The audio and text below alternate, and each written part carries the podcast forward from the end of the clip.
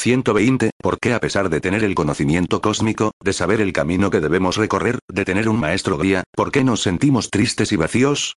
El ser uno les enseña que deben tener su propia responsabilidad de vida, ganar el sustento y dejar de ser esclavos, manipulados y controlados, dijo pausadamente el hermano Seramita, a veces a través del tiempo y sin darse cuenta, el ser se acomoda a las circunstancias, porque es fácil, no exige trabajo y tiempo, entonces prefiere no cuestionar y sigue adelante, porque cree que es lo correcto. Se levantó de su asiento y continuó, se han preguntado si no es el alma, cansada de la monotonía, repetición, estancamiento y rutina, ya no aguanta estar supeditada a terceras personas que le dicen cómo, cuándo y por qué debe hacer las cosas. Dentro de ustedes existe la propia sabiduría pero no la están usando, esta es la tristeza no están entendiendo, no están prestando atención al desarrollo y proceso espiritual. Antiguamente se pensaba que estar en el camino espiritual era seguir a un maestro, gurú, guía espiritual, etc. Continuo, hoy en día ya no es así, los seres que están despertando se están librando de esos métodos obsoletos que lo único que hace, es crear una dependencia psicológica entre el maestro y sus discípulos. Por un lado los discípulos, los cuales creen que necesitan al maestro para avanzar y por otro, el maestro alimentando su necesidad de discípulos, haciéndolos trabajar para la comunidad y tal vez, no en todos los casos, ensanchando cada vez más su bolsillo y su ego. El verdadero camino no es seguir a otros sino al ser interior. Deben creer en sí mismos y comenzar a caminar con sus propias piernas y tienen que saber que la libertad depende mucho de ustedes y que ello significa responsabilidad, voluntad, constancia de dirigir sus propias vidas y escoger si quieren liberarse o continuar como están. Es hora que tomen rienda de sus vidas y escuchen la voz del corazón y alma y continúen el camino del aprendizaje. El lugar donde se encuentran, tal vez ya cumplió su cometido y ya no tiene más que enseñarles y si ustedes se consideran viajeros del tiempo, deberán proseguir el camino, porque si no, se estancarán en el conocimiento, entendimiento y amor.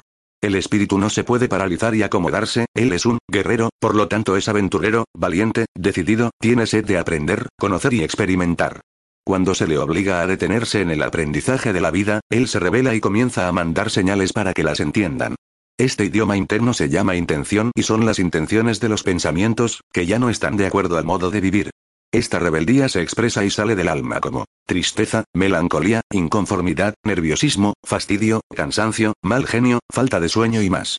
El ser uno es una fuente de agua, pero existen millones de ellas, inimaginables en la travesía del viajero cósmico. Los libros llegaron para indicarles, que el sendero de la luz y del amor es eterno e infinito y para decirles también, que en el mundo existe mucho más que una casa bonita, un maestro cordial y amable, animalitos que aman, que todos los días se levantan a la misma hora, realizan los quehaceres y después se van a dormir sin haber analizado, pensado, aprendido, alimentado y visto otras cosas que el alma necesita. Ustedes como caminantes cósmicos que son, lo tendrán que descubrir solos. El universo los ama y esa inquietud que sienten es un lenguaje interno, que tienen que descifrar y entender, les está diciendo. ¿Qué andas buscando? Entra dentro de ti y encontrarás las respuestas y tu verdad. 121. ¿Cómo debemos unir las frecuencias y vibraciones de nuestros nimeos energía, para existir en el universo? Sabemos que para muchos de ustedes que leen estos libros, dijo el hermano interano, dirán que es fantasía de la canalizadora, pensarán que puede o no ser verdad, otros incrédulamente negarán cualquier semejanza y habrá aquellos que con mente abierta analizarán su existencia llegando a lo profundo de sus recuerdos. Después de cuatro libros y este quinto, donde los hermanos seramitas, Elohim y nosotros interanos, les hemos explicado a grandes rasgos lo real de la historia del planeta y de ustedes, recién en este libro conocerán la realidad, quiénes son y cuál es la historia detrás de todo lo que perciben como una realidad espiritual. Miré a mis hermanos, me levanté de la mesa y me dirigí hacia la ventana, quedé absorta de ver tanta belleza y plenitud. ¿Qué es lo que mis ojos veían? ¿Era verdad lo que yo estaba percibiendo o era un holograma que los hermanos habían montado, para que cuando llegáramos no nos asustáramos y pensáramos que todavía era parte de nuestra existencia? Ante mí se reflejaba el paisaje más bello y maravilloso que nunca había visto, o si lo conocía y ya había estado en él muchas veces y muchas encarnaciones. Mire los colores hermosos, las flores renaciendo en mil colores y formas, los edificios refulgían, brillaban como el acero más blanco y pulido que conocía. A lo lejos vi caminar un grupo de personas, o debería llamarlos espíritus ya que eso eran. Ellos conversaban entre sí y reían alegremente, calmadamente, caminaban sin prisas, deleitándose en su paseo y convivencia. Recordemos que en el primer libro El Ser Uno, los arcanos de Top, continuó, ustedes conocieron cómo es la energía y de qué está compuesta. Son pequeñísimas esporas delicadas compuestas de filamentos muy finos que forman figuras geométricas. Estas figuras son hechas por los nimeos energías, los cuales se encargan de grabar absolutamente todo lo que absorben en su recorrido universal. Sabemos también que los nimeos son las partículas más pequeñas del universo. Explicaremos a través de este libro los sucesos del pasado, dijo el hermano interano, y paso a paso ustedes irán comprendiendo lo que realmente sucedió.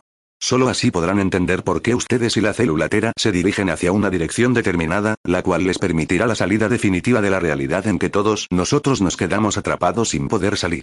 122. ¿Por qué los Nimeos energía no recuerdan sus vidas anteriores y si lo hace son solamente flashes que a lo mejor no son vidas que nosotros hemos tenido, sino de otros?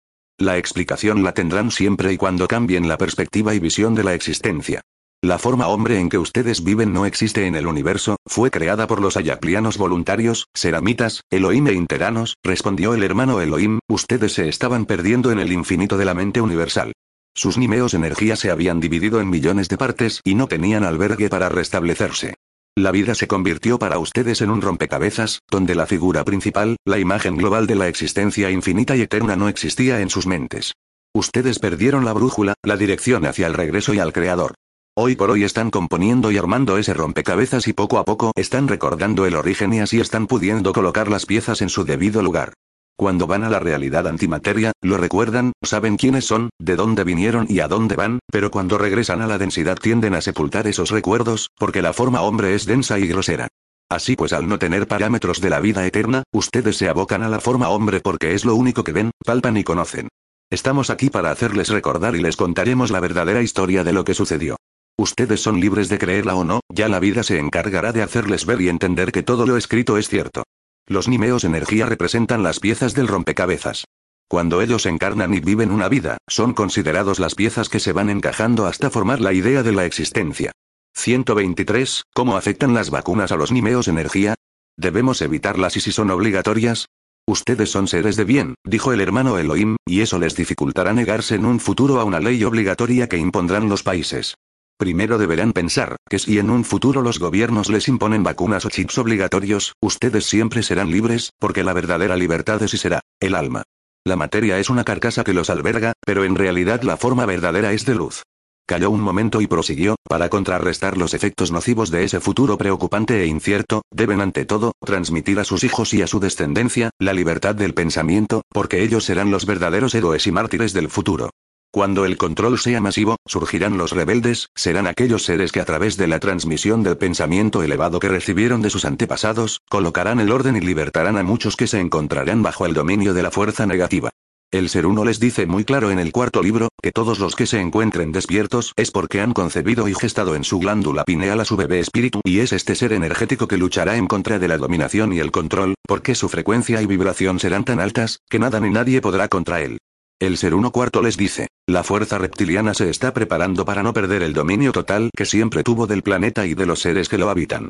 Por eso, hermanos nuestros, es necesario que ustedes despierten y conciban su bebé espíritu, porque una vez concebido, ellos no podrán contra ustedes, porque el ser energético, espíritu, amparado por el sistema inmunológico del bebé espíritu, emanará una frecuencia tan aguda y alta, que el mal no podrá acercarse, ni contaminarlos ni dominarlos.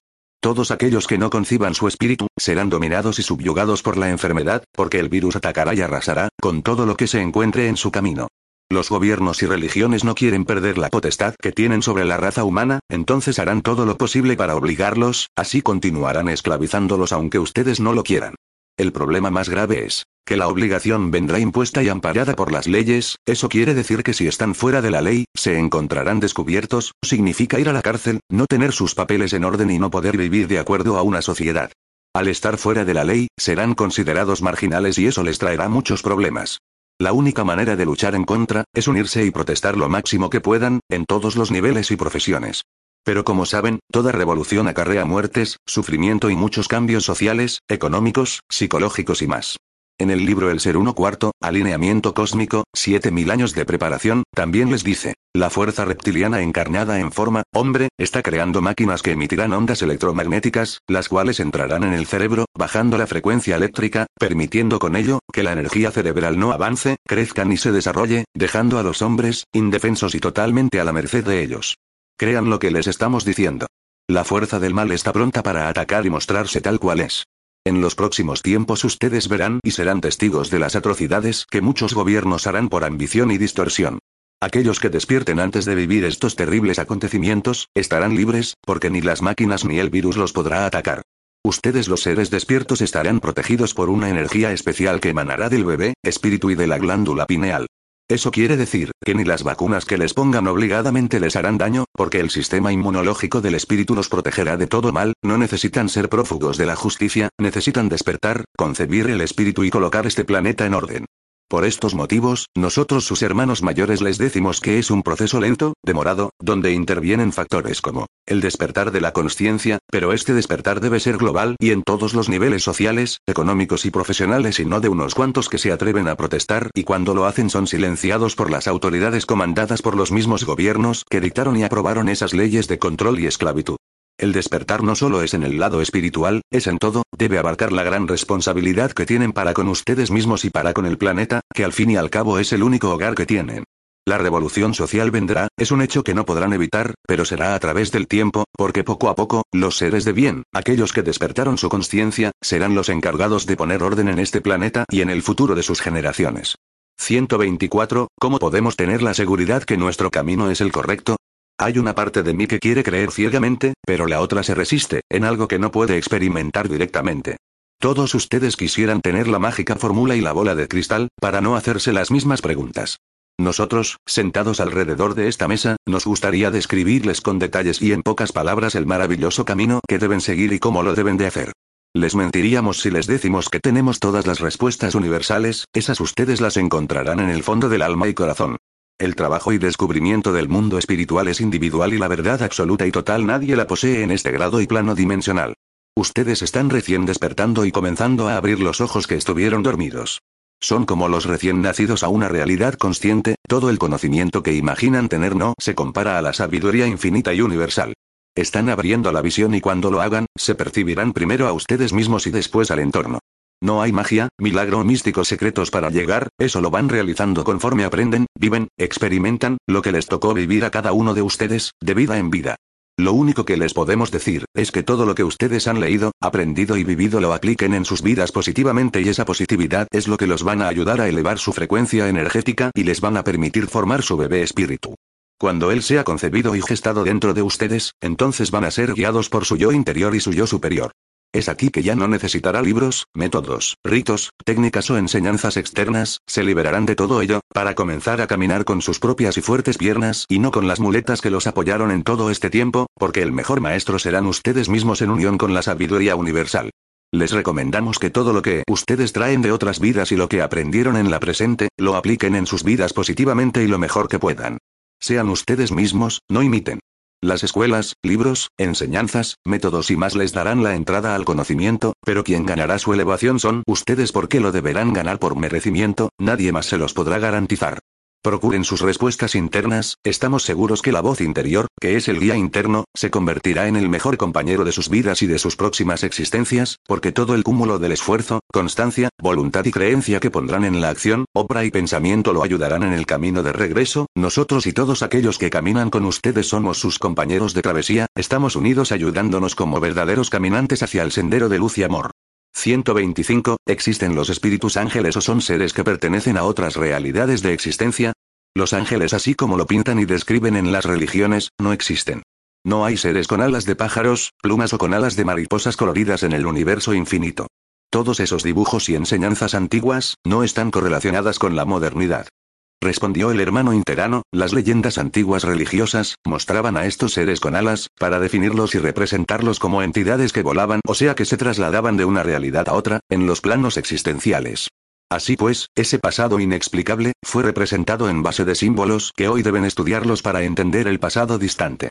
Los escribas de ese tiempo, personificaron a los ángeles como seres elevados y angelicales, las hadas como entidades buenas, las brujas como entidades malas, los monstruos, emociones negativas enfermas, los dioses como seres poderosos, llenos de magia y poderes sobrenaturales, y así podemos enumerar infinitamente la historia del planeta.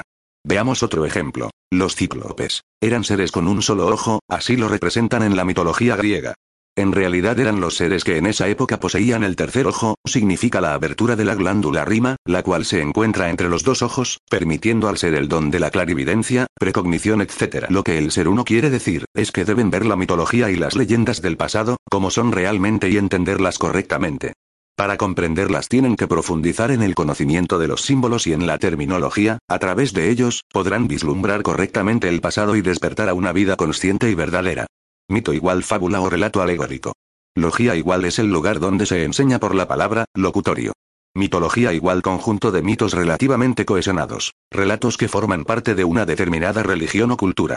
También se le denomina mito a los discursos, narraciones o expresiones culturales de origen sagrado, y que posteriormente fueron secularizados y tratados como discursos relativos a una cultura, a una época o a una serie de creencias de carácter imaginario. Los mitos son relatos basados en la tradición y en la leyenda, creados para explicar el universo, el origen del mundo, los fenómenos naturales y cualquier cosa para la que no haya una explicación simple. Sin embargo, no todos los mitos tienen por qué tener este propósito explicativo. Igualmente, la mayoría de los mitos están relacionados con una fuerza natural o deidad, pero muchos son simplemente historias. Wikipedia. Las leyendas chinas, los mayas, cuentos e historias y mucho más, están transmitidos de una forma que en esa época del pasado, así la entendían y la transmitían de boca a boca. También tienen que comprender que en ese tiempo, así se escribía y las personas por su falta de conocimiento, ya que el pueblo era ignorante y sin estudios, la entendía literalmente. El ejemplo más cercano es el avatar Joshua Emanuel. Saben por los libros El Ser Uno que él pertenecía a una familia pudiente, fue mandado por José de Arimatea, su tío, a Egipto y fue en ese país que él estudió y se convirtió en médico del alma y de la materia. Josué Emanuel era un hombre muy culto, estudiado y cultivado, pero cuando se comunicaba con el pueblo les hablaba en parábolas, simples y sencillas, porque el pueblo era muy inculto y él para que lo entendieran lo hacía de esa manera. Otro ejemplo sería, los chinos representan al dragón en casi todas sus leyendas. Hoy no pueden solo ver la figura de un dragón y quedarse impasibles aceptándolo como parte de una historia de príncipes que salvan a la princesa de un dragón misterioso o de dragones que hablan con sabiduría, etc. Para desglosar el entendimiento del dragón, debemos saber que la figura del dragón en la simbología representa el espíritu. Hoy en día ya no pueden entenderlo al igual que en el pasado, porque la cultura ha llegado al alcance de todos ustedes y de muchos seres del planeta. Hoy deben entender que los ángeles pueden ser entidades energéticas elevadas y desencarnadas, serían tal vez los maestros ascendidos, extraterrestres, otras realidades de existencias energéticamente elevadas y paralelas, etc. Como ven, la simbología y la terminología han sufrido una evolución a través del tiempo, consecuentemente estas leyendas se deben modernizar y transformar, hay que comprender ese pasado, convertirlo en un presente y volcarlo hacia el futuro.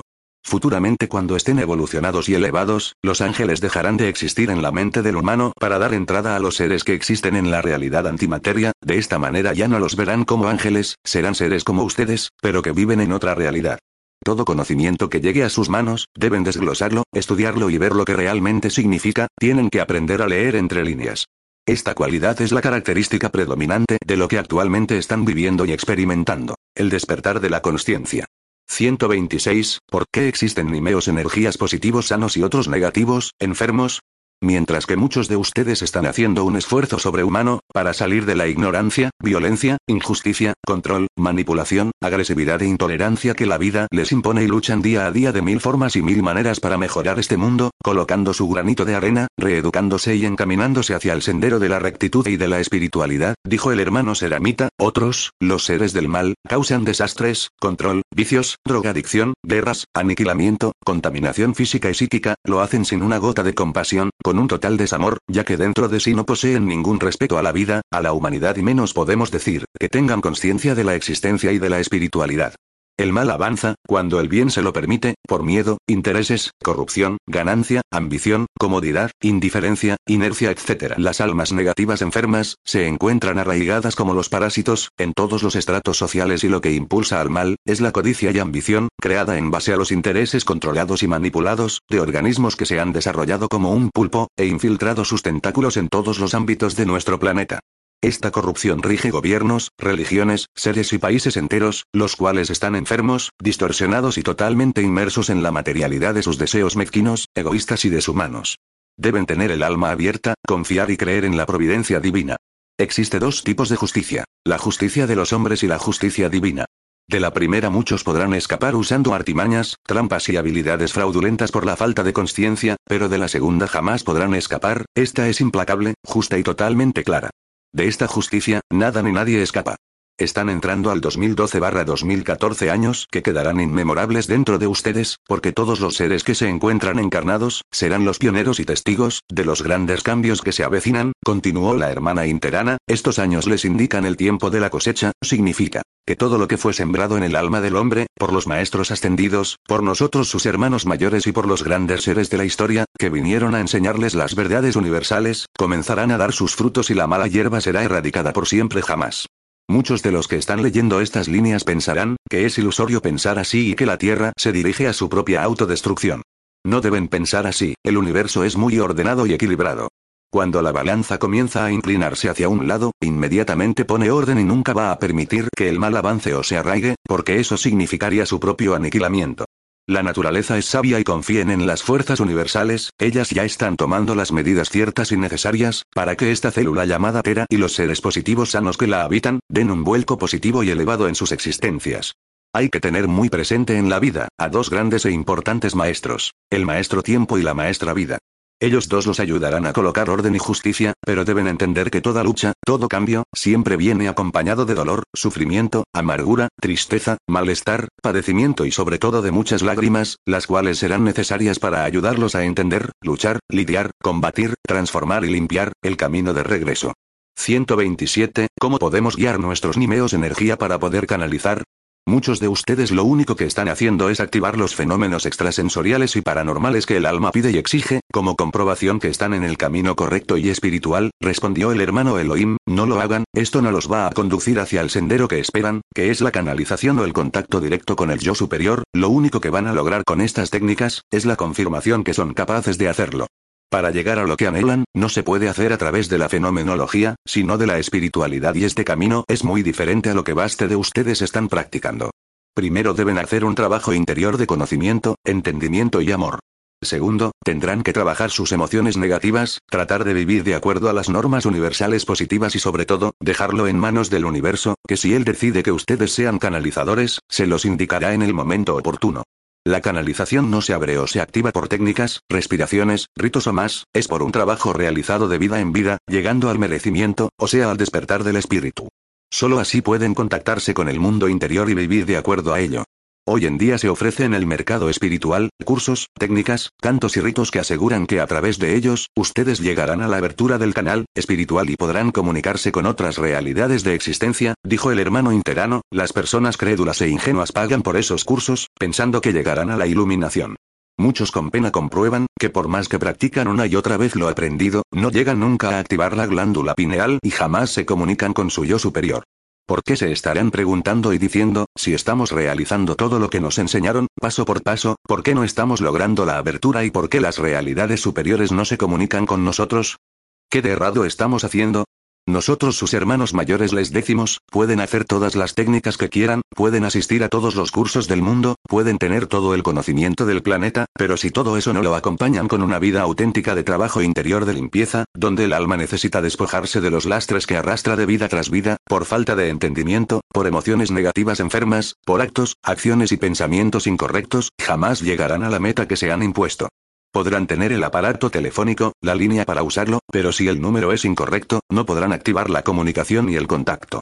El aparato es el cuerpo físico, la línea es el cerebro psíquico y el número es tu mente espíritu. Saber y averiguar el número correcto, les demandará un trabajo arduo y profundo, solo así podrán conseguirlo y lo podrán obtener, cuando estén listos y prontos, porque serán ellos que se comuniquen con ustedes y no ustedes con ellos. El universo no funciona a la manera y forma que ustedes están acostumbrados en el planeta Tierra. Ustedes todo lo consiguen a través de contactos, relaciones, recomendaciones, amistades, simpatías, parentesco, necesidades y más. El universo es muy diferente, este funciona siempre por merecimiento y esta cualidad la tienen que ganar cada uno de ustedes en el transcurso de sus vidas, puesto que lo deben conquistar con la voluntad, constancia, esfuerzo, labor, creencia, firmeza y paciencia, en el trabajo interior y espiritual.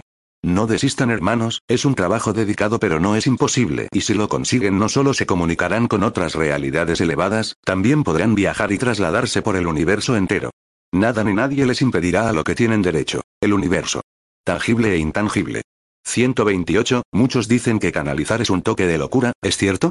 Hoy en día, millones de personas están despertando y comunicándose mentalmente con los hermanos mayores de otros planetas, constelaciones o realidades paralelas cósmicas, cuyas enseñanzas los están ayudando a poder elevar sus energías pensamientos y así de esa forma podrán regresar a sus orígenes, dijo el hermano Elohim, muchos de ustedes se encuentran en el mismo sendero, buscando respuestas internas a las incógnitas, tratando de explicarse lo que les sucede y el porqué de todo ello. Ustedes no están solos, ni están locos, ni son personas raras, infinidad de hermanos espirituales se encuentran en la misma senda. Los 7 mil millones de seres de este planeta no son oriundos de aquí, todos ustedes son extraterrestres, descendientes de los primeros que llegaron a este planeta para curarlo y al final por muchas razones que los libros explican, se distorsionaron horriblemente, quedándose atrapados y sin poder salir. Aquellas personas que aún no han despertado y recordado, son aquellos que aún se encuentran sordos, ciegos y mudos, estos son los que llamarán a los que están despiertos de locos, dementes, desvariados o perturbados, lo harán porque no tienen la luz, viven en la oscuridad de sus vidas. No estamos diciendo que sean malas personas, simplemente no han abierto los ojos a realidades más allá del universo. Después de infinitas experiencias y vivencias que pasaron en este planeta, deberán primero curarse de la distorsión, para poder regresar a donde pertenecen, pero para realizarlo, deberán depurarse a través del conocimiento, entendimiento y el amor. La experiencia que ustedes están pasando no los deben asustar ni preocupar, más bien, tienen que dar las gracias al universo que tienen el don de la mediumnidad y de la telepatía, cualidades extraordinarias que les está permitiendo recibir a través de la psicografía, conocimiento de los hermanos mayores, los cuales se encuentran diseminados en otros planetas y otras realidades. Es necesario que comprendan, que por el hecho de recibir telepáticamente de otras realidades una enseñanza, ustedes no son personas especiales iluminados o elegidos, ustedes simplemente despertaron y al ser personas despiertas se ayudarán primero a sí mismos y consecuentemente podrán ayudar el entorno de sus vidas, háganlo con paciencia, comprensión y mucho amor. 129. ¿Por qué sufrimos tanto cuando un ser querido desencarna, si sabemos que solo es un pasaje a otra realidad? Ante todo, para entender el viaje eterno, deben partir de la creencia que existe la reencarnación. Solo a través de este proceso inexplicable llamado encarnación, obtendrán la paz en el corazón, respondió la hermana interana, al saber que nacen una y otra vez y al aceptarlo, es cuando podrán comprender profundamente, que los seres amados emprendieron un viaje, cuya misma travesía todos ustedes harán algún día. Reencarnación, la creencia en la reencarnación ha estado presente en toda la humanidad desde la antigüedad, en la religión egipcia, griega, hinduista, budista y romana. Está presente en la mayoría de religiones orientales, como hinduismo, budismo y taoísmo, y también en las religiones no adulteradas africanas y tribales de América y Oceanía. En la historia de la humanidad, la creencia de que una persona fallecida volverá a vivir o aparecer con otro cuerpo, con una personalidad, generalmente más evolucionada. Ha sobrevivido incluso dentro de las religiones judeocristianas, cristianismo, judaísmo e islam. Son prácticamente las únicas que no la contemplan, pero han permanecido bajo la forma de diversas herejías y posturas no oficiales. La calidad de la reencarnación viene determinada por el mérito o la falta de méritos que haya acumulado cada persona como resultado de sus actuaciones. Esto se conoce como el karma de lo que el alma haya realizado en su vida o vidas pasadas. Diccionario esotérico, tienen que saber también, que la vida es eterna y que el universo o lo que ustedes llaman Dios, dijo el hermano Elohim, les da muchas oportunidades de ir naciendo y naciendo, pasando y pasando por diferentes realidades. De esta manera les permite depurar el alma, para llegar un día a ser co-creadores y colaboradores de la existencia infinita de la eternidad. Para convertirse en Dios y parte de Él, tienen que pasar por toda su creación, así se transformarán en sus mejores ayudantes, porque tendrán la sabiduría adquirida de toda su creación. El mundo antimateria, o sea el más allá, continuó el hermano Elohim, es muy parecido a la realidad terrenal y dependiendo del grado vibratorio del alma, se unirán a otras almas desencarnadas, que estarán en la misma frecuencia que la de ustedes. En esa realidad desencarnada, serán recibidos, guiados y enseñados por otras almas más elevadas, las cuales les mostrarán otra realidad de existencia, les explicarán el porqué de sus vidas, cuál es el camino, por qué deben realizarlo, en qué fallaron o en qué fueron buenos y mil cosas más, que como niños aún, deben aprender, analizar y sobre todo, comprender profundamente para continuar el camino cósmico. Cuando desencarnan y se van a la realidad antimateria, tienden a olvidar los detalles innecesarios que vivieron en la realidad terrenal, solo van a recordar lo que realmente tiene importancia para el avance espiritual. Esto también les pasa cuando nacen en el plano material, solo recordarán el mundo antimateria como un sueño. En cada vida y en cada encarnación, traerán con ustedes solo la esencia de lo que tienen que trabajar, entender, analizar, corregir o donar, enseñar, transmitir, etc. Esta es la razón por la cual, no recuerdan sus vidas pasadas y si lo hacen, serán solo flashes que les recordarán ciertos detalles de esas vidas, con el propósito de algún trabajo que deberán realizar o algún karma que tendrán que transmutar. El día que desencarnen y vayan a esa realidad paralela antimateria, se encontrarán con los seres que conocieron y amaron en sus vidas terrenales. Pero al igual que una escuela, cada uno pertenecerá al grado que le corresponde. Significa que en ese mundo antimateria las almas se unen a otras por frecuencia y vibración, ellas se juntan porque son muy parecidas. Los seres amados nunca se olvidan, estarán siempre presentes en sus vidas, ellos continuarán amándose, pero entiendan, enfatizó la hermana interana, que cuando ellos toman su camino y se van, no pueden estar llamándolos constantemente, porque interrumpen su vida y aprendizaje del otro lado. Es como si él viviera en otro país o en una escuela y lo llaman 20 veces por día, contándole sus tristezas, problemas, preguntándole si esto o aquello está bien, ¿no sería considerado egoísmo o una falta de equilibrio? Lo que van a lograr con esta actitud egoísta, es que sus seres queridos y desencarnados, se sientan tan atados todavía al plano terrenal, que no podrán concentrarse en aprender las nuevas enseñanzas y sobre todo, no podrán trascender y prepararse para una nueva encarnación. Porque para lograrlo, ellos necesitan paz, armonía, tranquilidad, sosiego, despegarse de lo material, renunciar a la materia y cuantas cosas más, que lo encadenan y lo retienen, retrasando su elevación espiritual. Tienen que cortar el cordón umbilical y dejarlos partir, amarlos en el silencio del pensamiento y del sentir. Los seres amados, siempre serán amados. Los llevarán en el corazón y alma, en la eternidad de la existencia. Hay que amarlos con verdad, eso significa dejarlos libres para que ellos también sean felices y encuentren el camino eterno de su elevación espiritual. Esperamos, que estas palabras lleguen a ustedes y a todos aquellos que han perdido físicamente a algún ser amado. Sigan amando a sus seres queridos, ámelos con toda la fuerza del ser, porque son estos sentimientos de amor que llegarán a ellos y los alimentarán de mucha fuerza para continuar el sendero de la existencia. Amarlos con verdad, significa que el verdadero amor es libre, porque no es otra cosa que el deseo inevitable de ayudar al otro para que sea quien es y que sea feliz y el verdadero amor, no se conoce por lo que exige, sino por lo que ofrece. Continuemos con la historia y del planeta Tera, dijo el hermano Elohim. La Confederación Cósmica Interestelar, grado y plano de la jerarquía octava y novena de la dimensión regular situada en la realidad antimateria de la mente universal, conocida por ustedes como la constelación Orión, continuó el hermano interano, convocó a los seres energéticos especie hombre de la realidad elevada, para comenzar a estudiar, a las siete células que se habían enfermado, había llegado el momento de comenzar la curación y se necesitaba de voluntarios que fueran a esa realidad densa, oscura y más o menos conocida. Todos nosotros que nos encontramos atrapados en esta realidad, continuó el hermano Elohim, fuimos los voluntarios que nos ofrecimos para realizarlo. Sabemos la historia y no vamos a repetir todo lo que ya saben y lo explicado anteriormente. Solo debemos manifestar algo que no fue dicho en los otros libros, como nosotros seres especie hombre de luz pudimos entrar en una realidad que no nos correspondía, de qué estábamos formados y cómo realizamos la entrada a una realidad densa, oscura y casi sin vida, nosotros seres de una realidad secundaria, éramos sutiles, diáfanos y nuestra energía eran copos y esporas delicadas. Sabíamos que para entrar en una realidad densa, nuestros nimeos energía no podían acoplarse ni adaptarse, entonces fuimos sometidos a un desdoblamiento energético y voluntario. Nuestros nimeos energía se dividieron en dos, e hicimos una réplica exacta de cada uno de nosotros. La réplica, mejor dicho el holograma Nimeos Energía, tenía que tener la densidad exacta del lugar a donde íbamos, así pues, nuestras réplicas o sea nuestros hologramas, se embarcaron en la travesía cósmica, todos ustedes saben lo que sucedió. ¿Por qué estamos contando nuevamente esta historia, si ya la han leído en los primeros libros? Dijo la hermana interana, tenemos que repetirla, porque es aquí que ustedes descubrirán el origen de todo lo que ha sucedido. Cuando salimos de Morlem, aprovechamos un alineamiento cósmico de grandes proporciones. Cada vez que en el universo sucede un alineamiento de esta magnitud, se forman a través de las dimensiones lo que ustedes llaman agujeros de gusano. Agujeros de gusano, un agujero de gusano tiene por lo menos dos extremos, conectados a una única garganta, permitiendo a la energía desplazarse de un extremo a otro, pasando a través de esta. El primer científico en advertir de la existencia de agujeros de gusanos fue Ludwig Flamm en 1916. En este sentido, la hipótesis del agujero de gusano es una actualización de la decimonónica teoría de una cuarta dimensión espacial, dado a un cuerpo toroidal en el que se podían encontrar las tres dimensiones espaciales comúnmente perceptibles, una cuarta dimensión espacial que abreviara las distancias, y así los tiempos de viaje. Esta noción inicial fue plasmada más científicamente en 1921 por el matemático Hermann Weyl en conexión con sus análisis de la masa en términos de la energía de un campo electromagnético.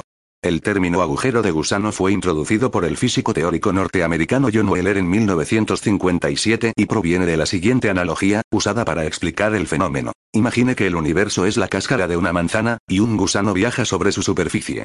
La distancia desde un lado de la manzana hasta el otro es igual a la mitad de la circunferencia de la manzana si el gusano permanece sobre la superficie de esta.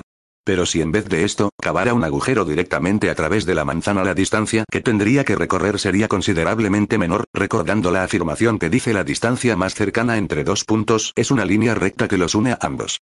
Wikipedia, como ven, dijo el hermano interano, los agujeros de gusano existen en el universo y les vamos a explicar cómo pueden ser realidad. Primeramente, no los llamamos agujeros de gusano, nosotros los llamamos octava transdimensional o efecto mariposa. La octava transdimensional o efecto mariposa, la realidad mental del ser uno está compuesta de infinitos grados de nimeos energía, continuó explicando el hermano interano, estos nimeos energía se desplazan en inimaginables formas que pueblan el cosmos. Para entenderlo debemos imaginar que el ser uno tiene un cerebro y que todos los seres diseminados en el universo, funcionan al igual que él. Los nimeos energías más densos se han colocado en el lado izquierdo creando su masa encefálica, glándula pituitaria, y los más sutiles, están en su lado derecho creando su cerebro, glándula rima. En la parte central de ambos, está su centro, es su glándula pineal o sea, la cúpula central donde emana la energía más pura que se pueda imaginar. Si tomamos la forma de una masa encefálica podemos ver que forma el número 8 igual infinito. Podemos pensar por las explicaciones anteriores que la masa encefálica es un molde y los nimeos energía que se forman en ella, han tomado, si lo observan bien, la figura de una mariposa. Cada vez que en el universo se producen alineamientos, equinoccios y solsticios, los dos círculos se juntan como las alas de la mariposa y en su aleteo se forman los agujeros de gusano. Al juntarse las dos alas, el centro donde se encuentra la glándula pineal, o mejor dicho la cúpula central, tiende a nutrir a ambos lados de nimeos energía, pura, o sea, energía sin grabación, ya que están partiendo del punto cero. De esta manera se recicla, rejuvenece y la dinámica continúa adelante. Las energías tienden a pasar de un lado a otro con mucha facilidad, significa que la mente se retroalimenta. Lo denso se sutiliza, lo sutil se densifica, las frecuencias se mezclan, los colores se combinan, etc. Y así por delante. Cada vez que las alas se juntan cual mariposa, cuatro hemisferios cósmicos se alinean, el universo entra en quietud, todo se paraliza, la mente universal entra en un estado de silencio, placidez y sosiego. Es una transformación energética de grandes proporciones, donde todos y absolutamente todas sus ideas y pensamientos, se encausan a una realización mayor de existencia. La octava transdimensional o el efecto mariposa, se realiza en todas las mentes diseminadas en el universo y en todos los niveles existenciales, ustedes lo llaman estado alfa. 130. ¿Qué es el estado alfa? El estado alfa es una condición perfecta de relajación consciente, con la cual la mente entra en un estado de plenitud total. Significa mente sutil sobre materia densa. La mente universal llega a su propia contemplación energética. Queremos decir, dijo el hermano Elohim, que el cerebro universal de todos los hijos pensamientos del universo se ordenan en un alineamiento y relajación pura y trascendental. El estado trascendental de la mente universal se produce por las frecuencias y ondas cósmicas cerebrales del universo, las cuales funcionan a velocidades increíbles, dando al universo otra dinámica más activa, de millones de pulsaciones por milésimas de segundo. De esta manera la mente universal se renueva, rejuvenece, agiliza y activa sus energías, pensamientos, espíritus. Cuando la mente universal entra en el estado alfa, ella se relaja, ordena sus energías y penetra en una etapa inicial de creatividad de ideas. Alfa es el estado, donde la conciencia está despierta y al estarlo, se siente bien consigo misma y refleja un bienestar interno de armonía y paz. Significa que la mente está tranquila y serena, sin tensiones, en estado casi perenne de meditación y dentro del molde hombre que se encuentra relajado. Ustedes lo conocen como estado meditativo. Cuando el ser se encuentra en este estado, la energía eleva su frecuencia, dando como resultado la proyección de un ser de extremada armonía y equilibrio interno y externo. No necesita sentarse o doblar las piernas o encontrarse en un lugar que le permite la meditación. El verdadero desafío es llegar a este estado alfa, pero en situación despierta y consciente, en el día a día de la vida y en todos los momentos de la existencia. 131. ¿Cómo se puede llegar al estado alfa? Ustedes creen, dijo el hermano Elohim, que realizando técnicas y métodos llegarán a este estado, no es así, las técnicas como siempre ayudan pero el verdadero estado alfa es, la paz del espíritu. Reeducando el alma, o sea regrabando los nimeos energía, podrán trascender a estados mayores y profundos de conciencia. Toda realización energética, continuó el hermano, deberá ir siempre acompañada de una vida ejemplar, que acompañe y apoye los estados trascendentales de la energía. Las costumbres y hábitos negativos, enfermos no pueden ser parte de la elevación, es importante reeducar el subconsciente, transmutar las emociones y conseguir el orden y el equilibrio, solo así se podrá llegar a un estado alfa consciente. 132. En nosotros también se realiza la octava transdimensional o efecto mariposa. La octava transdimensional o efecto mariposa se realiza en ustedes a nivel de sus tres cuerpos, respondió el hermano Seramita, este efecto en ustedes aún no se realiza naturalmente nosotros les hemos dado siempre un empujón, una ayuda energética para que funcione. Lo que ustedes viven y experimentan todavía no podemos definirlo como una energía que se comporta de acuerdo a las directrices del universo. Si observan a una mariposa salir de su crisálida, verán el esfuerzo que ella hace para salir y desplegar sus alas. Así ustedes están saliendo de su crisálida ignorancia, están despertando a una realidad nunca antes conocida y al sentirse libres desplegarán sus alas para volar a otra realidad de existencia. Aquellos seres que ya salieron de su crisálida y están desplegando sus alas, podemos decir, que la octava transdimensional o mejor dicho el efecto mariposa, ya se está efectuando en su cerebro. Al producirse, él está uniendo su lado derecho con el izquierdo. Queremos decir que los dos lados se retro, alimentan de nimeos energías pensamientos elevados, nutriendo de esta manera a su ser energético, espíritu, que se está gestando en la glándula pineal. El aleteo de sus alas, permite una alimentación adecuada y equilibrada. Significa que el pase de energías de un lado a otro, no se produce constantemente sino en ciertos solsticios y equinoccios cerebrales de conocimiento, entendimiento y amor. La especie hombre diseminada en el universo es el pensamiento de la mente universal, viaja por el universo imaginativo mental del ser uno. Para el universo no tiene importancia cuál es la fe o creencia que los acompaña, la religión que los guía, el sexo que los define, el color de la piel, el idioma que hablan, el país donde viven. El universo es regido solo y exclusivamente por frecuencia, vibración, matemática, química, geometría, ritmo, color y más. Es la intención positiva de la energía pensamiento, es el alma que se moldea por su obra, acción y pensamiento correcto y elevado. Es el trabajo consciente, profundo e interno del ser, cincelado con la luz del amor, la que formará la esencia que los acompañará en todas sus vidas y en la travesía cósmica de la existencia infinita y eterna. 133. El efecto mariposa también se realiza con las energías negativas enfermas. No, porque estas energías viven solo en el lado izquierdo del cerebro del hombre, respondió la hermana interana, estas energías no tienen la capacidad de pasar del lado izquierdo al derecho, por esta razón ellos no pueden retroalimentarse de energía sana y positiva, a no ser que la trabajen y la transmuten. El planeta Tierra se encuentra encerrado en una burbuja esfera de protección, mejor dicho está en cuarentena, las energías pensamientos, o sea los nimeos energía no pueden salir ni expandirse hacia el universo, estas energías se mantienen en el electromagnetismo, girando y girando en un círculo de expansión energética y mientras no levanten la frecuencia de su sonido a la nota 9, no podrán pertenecer a realidades más elevadas. Ustedes deben llegar a la frecuencia. 369. 134, ¿qué significa la frecuencia? 369, el ser uno, fecha. 11, 11, 11. Mensaje de los hermanos mayores ayaclianos. Amados hermanos. Nosotros sus hermanos mayores ayaclianos, la ciudad interna, los maestros ascendidos y la legión celestial de seres de luz de la realidad antimateria espiritual, siempre hemos estado junto a ustedes, cumpliendo nuestra misión, curar a la célula tera y a todos ustedes, hijos del cosmos y del universo. Hemos seguido paso a paso, la evolución y elevación energética de sus almas y ha llegado el momento de la cosecha. Sembramos una tierra fértil hace 150.000 años atrás y hoy ustedes son el resultado de esa siembra, hecha con conocimiento, entendimiento y amor. Es hora de separar las semillas y arrancar la mala hierba. Es hora de saber si todas las herramientas que tuvieron a su alcance, pudieron ayudarlos a sanar y si la curación es verdaderamente profunda, para apoyarlos en la transición cognoscitiva de las experiencias y vivencias.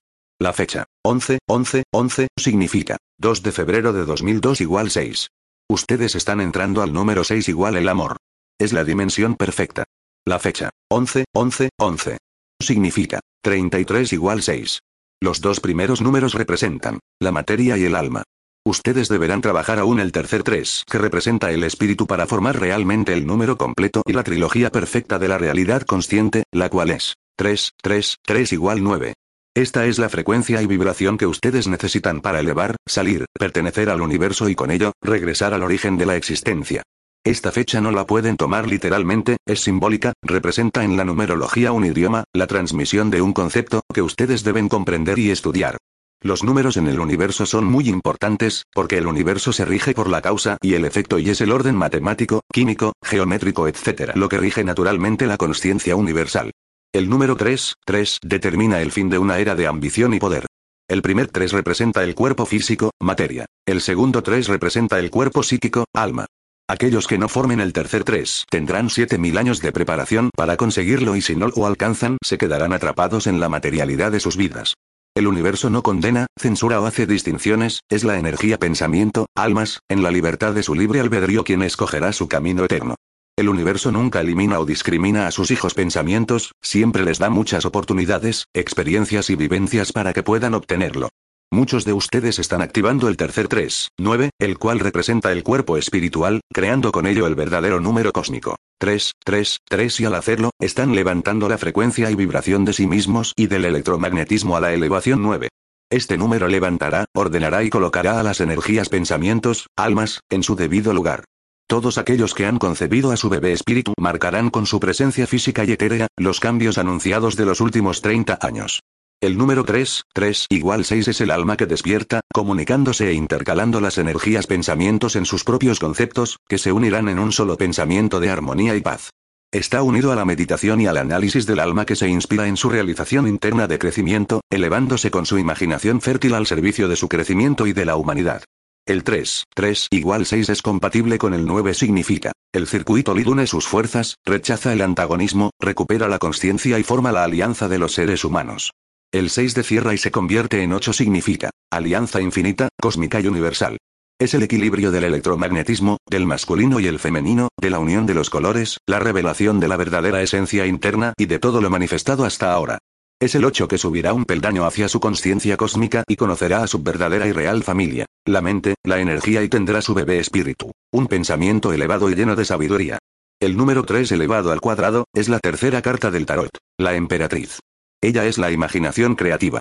El mundo de la emperatriz es la idea colocada por el mago, él es transformador y transmutador, de la realidad subconsciente en los seres humanos. Los seres vivirán en la verdad de sus sentimientos auténticos, simbolizando la plenitud de la realización espiritual. El ser vivirá a través de su mente positiva, equilibrada por su positivismo dirigido a la alegría, expansión y dinamismo interior. Estos números 3, 6, 9 también señalan un proceso, un cauce que permitirá a los espíritus de Venus encarnar en los humanos del planeta, cuyas almas elevadas los recibirán en su lado derecho del cerebro. Estas energías, pensamientos, almas, de Venus llenas de conocimiento, entendimiento y amor serán un alimento energético muy especial y elevado para el humano, a partir de aquí el ser se librará de la esclavitud, control y manipulación.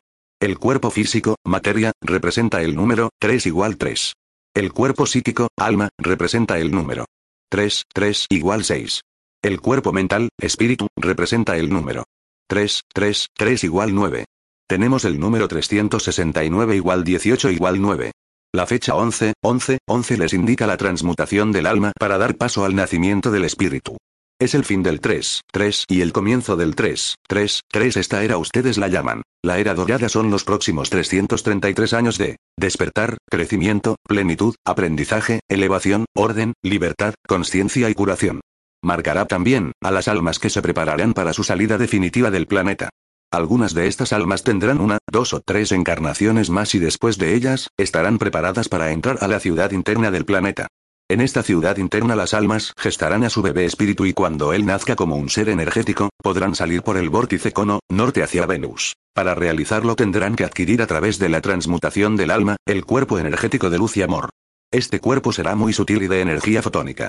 El número 3, 3, 3 les indica también el pasaje y camino ordenado hacia la salida definitiva del sistema solar.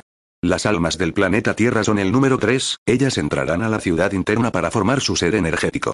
Una vez formado continuarán su travesía a Venus que es el número 6, aquí continuarán su aprendizaje y transformación fotónica. Después de su transformación fotónica, saldrán de Venus para llegar a Mercurio que es el número 9 y por último viajarán al astro Sol que representa el número 10. El ciclo se cierra para dar paso a una nueva realidad de existencia. Las almas convertidas en seres energéticos, transformadas en seres de luz, fusionarán el masculino y femenino uniéndose en el amor. Vivirán eternamente en la realidad antimateria de los mundos solares y en dimensiones elevadas de conocimiento, entendimiento y amor universal. Hijos del universo y del amor. El proceso de elevación ya fue activado hace 60 años atrás. Ustedes se encuentran en el camino de la elevación y regreso.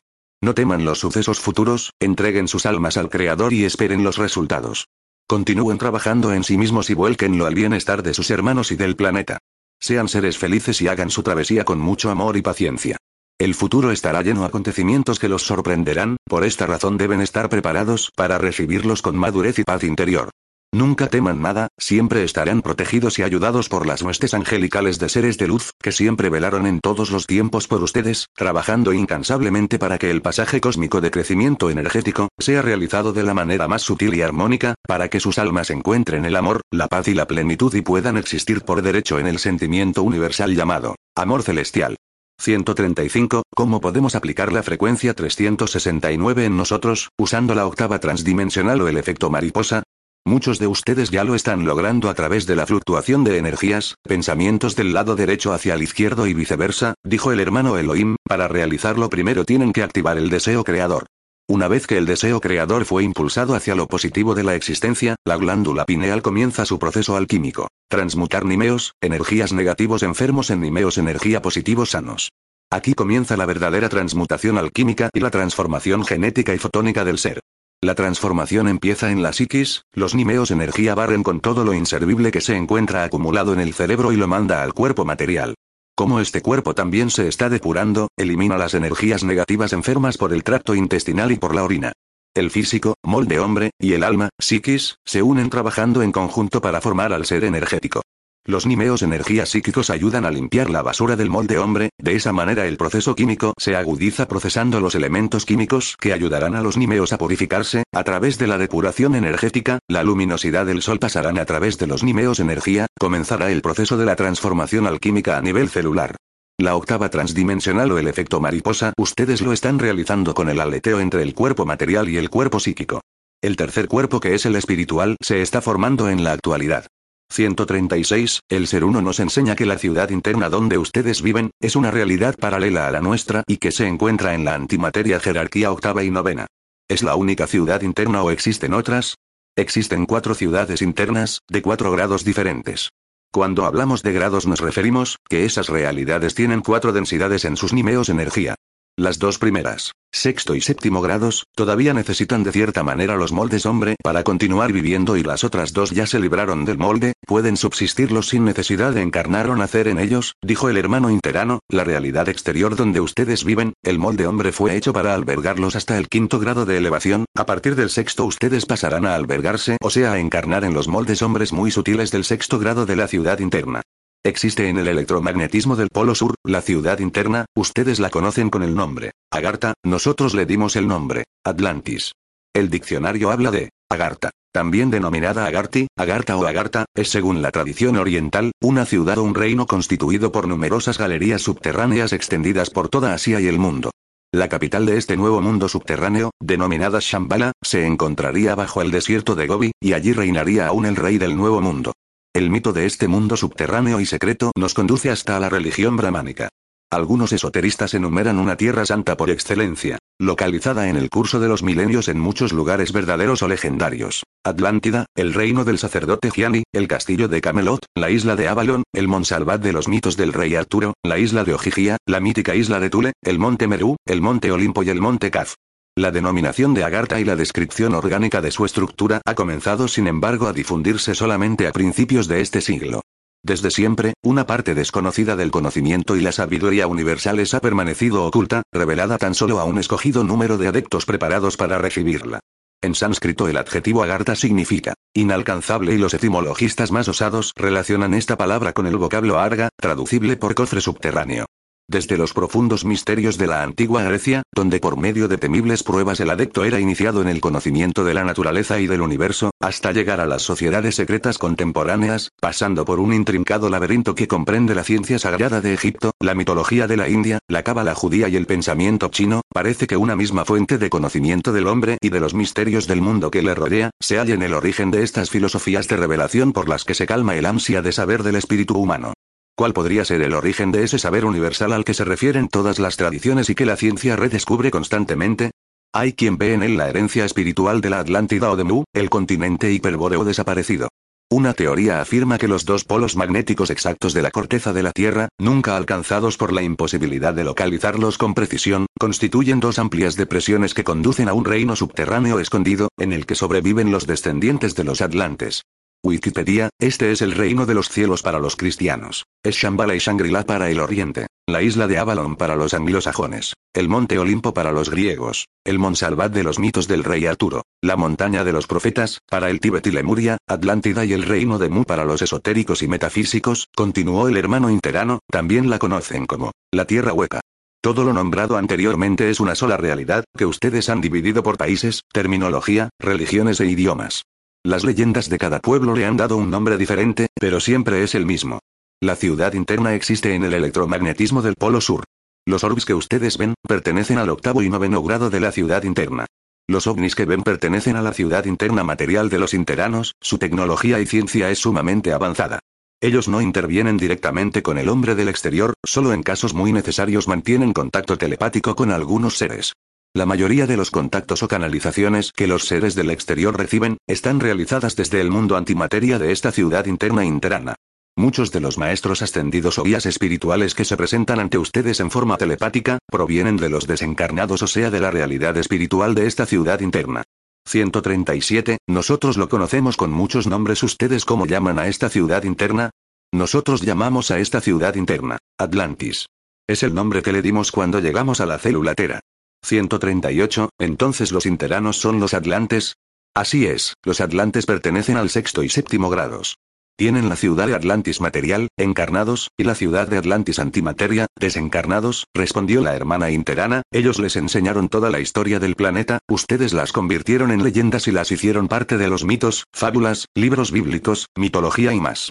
La ciudad interna Atlantis, antimateria, donde viven los interanos atlantes desencarnados del sexto grado, está ubicada en el electromagnetismo del Polo Sur. Es una ciudad interna inmaterial. Esta ciudad Atlantis interna antimateria está ubicada en una de las puntas de la estrella de las seis puntas. No se encuentra en un lugar estable, ella cambia de lugar según el electromagnetismo del planeta. Hoy en el presente se encuentra en Sudamérica a la altura de Perú, Machu Picchu, sur de Brasil, parte de Bolivia, Uruguay, Paraguay, Argentina y parte de Chile. La isla de Pascua es parte del continente perdido de Atlantis material, las estatuas que allí se encuentran fueron hechas y trasladadas por los interanos, atlantes, los cuales dejaron testimonios de su presencia y de la gran influencia energética que el lugar posee. Estas estatuas deben estudiarse más a fondo, ellas contienen en sus grabados, escritos de la sabiduría ancestral de Atlantis material. Siempre les estamos diciendo que en las culturas antiguas, están las verdades ocultas, pero solo algunos se dedican a estudiarlas. 139, las piedras inmensas de Machu Picchu también fueron cortadas y trasladadas por los interanos Atlantis. Sí, también ellos enseñaron a los hombres del exterior la técnica de las piedras. Los interanos materiales poseen el conocimiento de la energía y para ellos no existen secretos que puedan vencerlos. Dijo el hermano Elohim, lo que ustedes ven como piedras, no es otra cosa que energía palpable. La energía se puede ablandar, liquidificar, cortar, hacer su peso liviano, pegar y mucho más. Deben comprender que todo lo que ustedes ven o tocan como sólido, no lo es, son simplemente los nimeos energía que se han agrupado. Y estos con las técnicas adecuadas, se pueden separar, transformar, unirlos y darle formas diferentes. Los nimeos energía lo podemos comparar a la arcilla, si se le agrega agua dependiendo de la cantidad se volverá dura, suave, acuosa, muy líquida, maleable, seca, y si la colocan en temperaturas altas de calor se cocinará volviéndose dura como la cerámica o la porcelana. Así son los nimeos energía. Las ciudades de Lemuria y Atlántida materiales, fundadas en el exterior, tenían muchos conocimientos, que los fueron pasando de generación en generación, hasta que se perdió en el olvido y ostracismo. Antiguamente estas dos ciudades vivían con todos los adelantos que los interanos materiales les dieron. Poseían conocimientos muy desarrollados que hoy ustedes están disfrutando. Por eso les decimos que ustedes no están aprendiendo nada, ustedes están recordando. Muchos seres que hoy creen estar inventando tecnologías o avanzando en la ciencia, no son más que recuerdos de esas épocas, los recuerdos están aflorando y los están aplicando a una vida moderna y evolucionada. Los gobiernos saben de estas tecnologías ancestrales. En los descubrimientos arqueológicos y antiguos, han encontrado conocimientos escritos en papiros, sobre todo en el Mediterráneo y egipcios. Estas descubiertas las guardan celosamente, porque las van aplicando conforme las van necesitando o contrariamente las esconden porque va en contra a sus intereses de ambición y codicia. 140. ¿Cuál era el conocimiento para ablandar los nimeos? Energía. Es la frecuencia. Cuando la frecuencia es emitida a través de ondas electromagnéticas, con determinados sonidos y colores, descompone y separa a los nimeos energía, los ablanda y se pueden trabajar con ellos, o sea moldearlos a voluntad. Por este motivo les insistimos tanto que ustedes eleven la frecuencia de sus pensamientos, respondió el hermano interano, al hacerlo, las ondas electromagnéticas del cerebro disipan los pensamientos densos y duros del cerebro, disolviendo los nimeos energía pensamientos inservibles, los manda al molde hombre, el cual los absorbe con mucha facilidad y los elimina a través de las heces u orina. Deben saber que la espiritualidad no es otra cosa que química, matemática, geometría, ritmo, vibración, colores y más. Cuando ustedes levantan la frecuencia a través del conocimiento, entendimiento y sobre todo con amor, los nimeos energía emiten una frecuencia alta y esta es la que va a permitir formar el ser energético, ya que él será concebido y gestado con nimeos, energía de alta frecuencia y vibración. 141. Nosotros no nos explicamos cómo fueron construidas las ciudades que tienen piedras que pesan toneladas. ¿Cómo pudieron trasladarlas y construir grandes ciudades con ellas? Primeramente tienen que saber que mucha de nuestra tecnología y ciencia fueron dadas por nosotros a los habitantes de Lemuria y Atlántida. Esta sabiduría fue pasada de generación a generación, hasta que se perdió en el olvido y la oscuridad de sus mentes, dijo el hermano interano, las ciudades de Lemuria y Atlántida fueron construidas por los interanos materiales, lo hicieron en las puntas de las montañas y las construyeron de arriba para abajo. Así como hacen los crop circles, usando los orbs grabados, así ellos moldean los cerros y montañas construyendo ciudades enteras, graban lo que quieren modelar y los orbs lo ejecutan de arriba hacia abajo. Por este motivo las piedras parecen coladas, pero en realidad es una sola pieza, la cual fue aparentemente dividida para dar la apariencia de ser varias piedras gigantescas y unidas. Para una tecnología tan avanzada, las piedras y otras energías, no son ningún problema para los interanos materiales. Los nimeos energía son totalmente moldeables, transformables, pueden comprimirse, hacerlos más pesados o livianos, etc. No hay secretos para los hermanos interanos materiales, ellos dominan absolutamente y en forma total a la energía. Pueden crear los moldes hombres hologramas palpables y mandarlos al exterior, ustedes no percibirían la diferencia entre uno y otro. Este tema lo explicaremos detalladamente cuando hablemos sobre el tema. Lemur y Atlantis. 142. El sonido y la música son importantes en nuestra vida y elevación. Hay algo muy importante que deben comprender.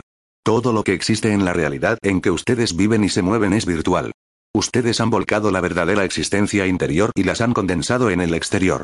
El sonido maravilloso que emite la vibración de los cristales Nimeos energía, ustedes lo conocen, porque lo han escuchado en la realidad antimateria cuando se encuentran desencarnados, dijo la hermana interana, cuando encarnan nuevamente la traen consigo y la hacen realidad en el exterior, creando los instrumentos y la sinfonía en sus notas musicales.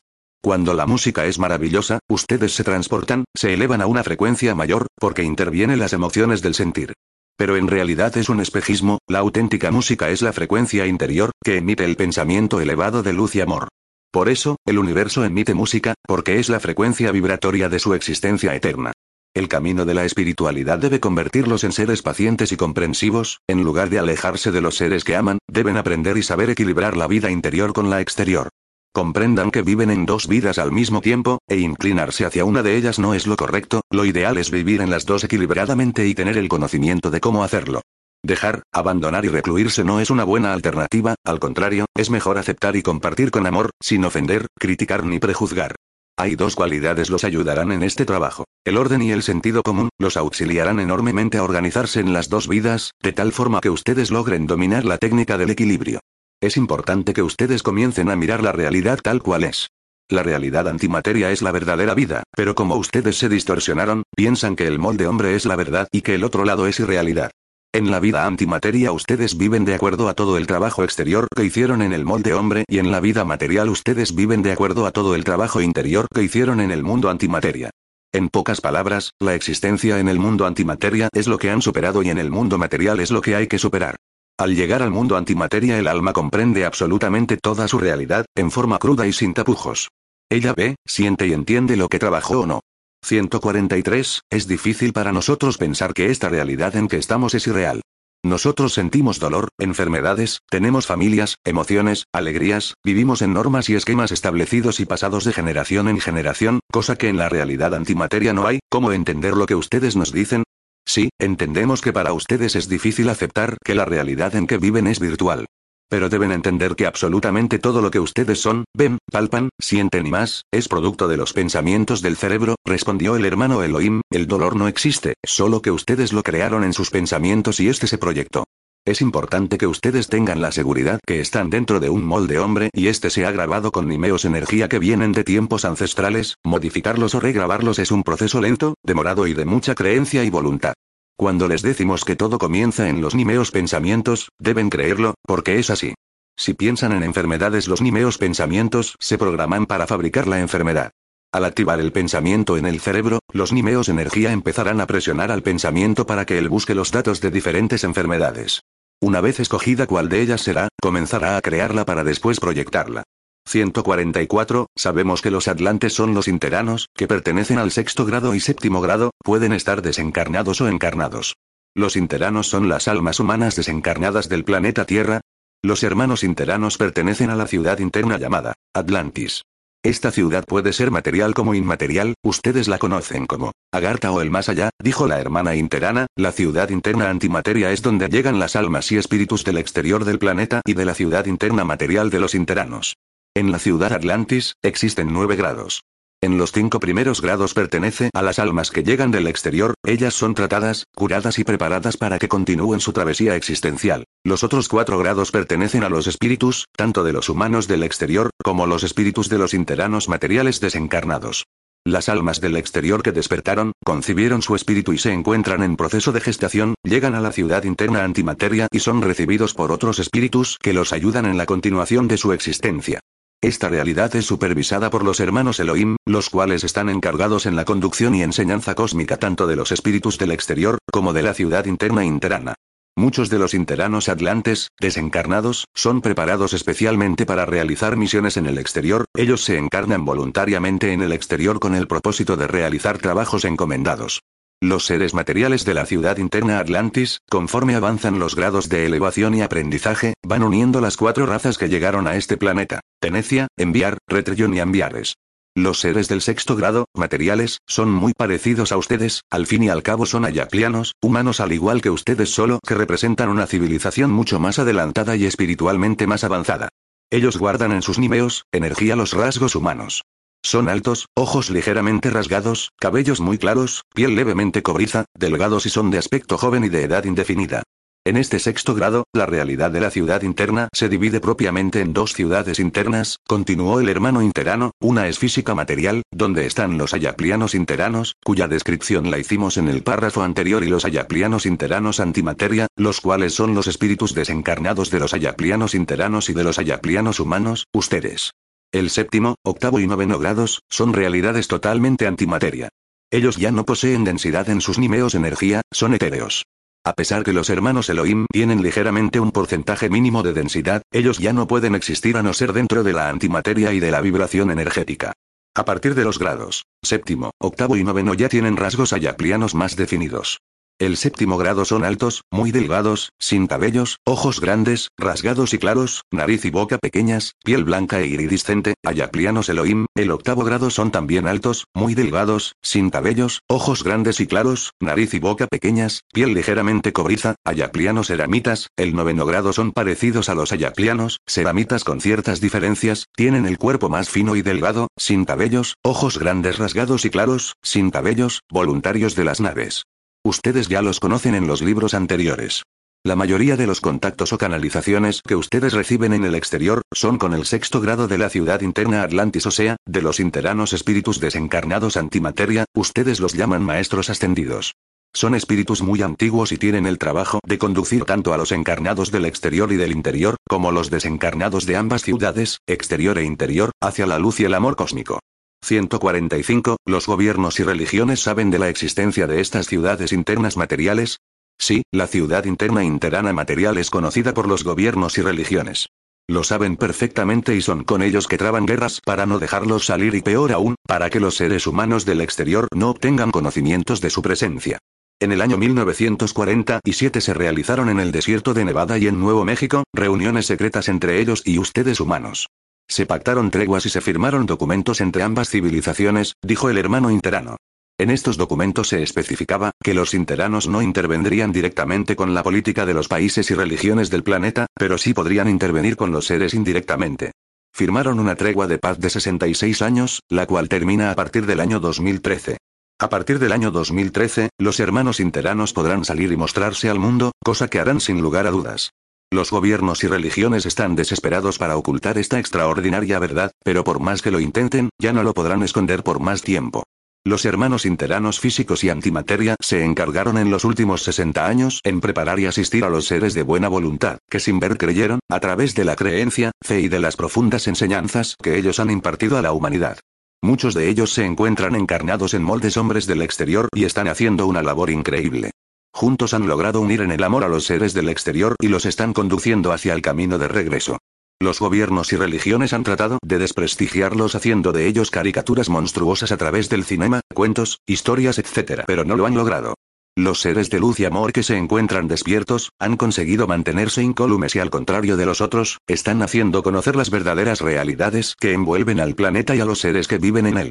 La verdadera libertad comienza a partir del 2013, cuando acaba el tratado que ambas ciudades firmaron en el año 1947, cuando el presidente Harry S. Truman, sentado alrededor de una mesa y otros seis presidentes de esa época de Francia, Alemania, Rusia, China, Japón, Inglaterra, asistieron a la reunión con los representantes de la ciudad interna material.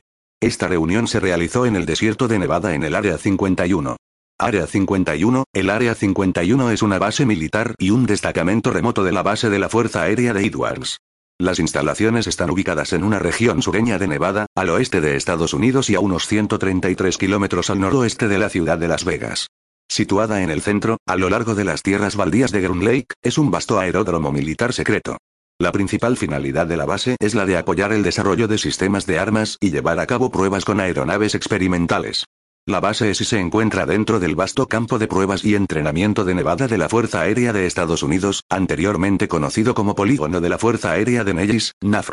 Aunque las instalaciones del polígono de pruebas están gestionadas por el Escuadrón 99 en la base de la Fuerza Aérea de Nellis, la instalación de Grunley parece estar ejecutándose junto al Centro de Pruebas de Vuelo de la Fuerza Aérea, AFRC, en la base de la Fuerza Aérea de Edwards en el desierto de Mojave a unos 300 kilómetros al suroeste de Lake, y como tal la base es conocida como Centro de Pruebas de Vuelo de la Fuerza Aérea, Destacamento 3. El secreto que rodea a la base y la política contradictoria del gobierno de los Estados Unidos afirmando que tal base no existe, ha llegado a convertirse en el tema principal de las teorías de conspiración y el fenómeno ovni. Entre sus usos también parece estar el asignado por la CIA como uno de los puntos desde el cual partían vuelos espía en dirección a la URSS. Wikipedia.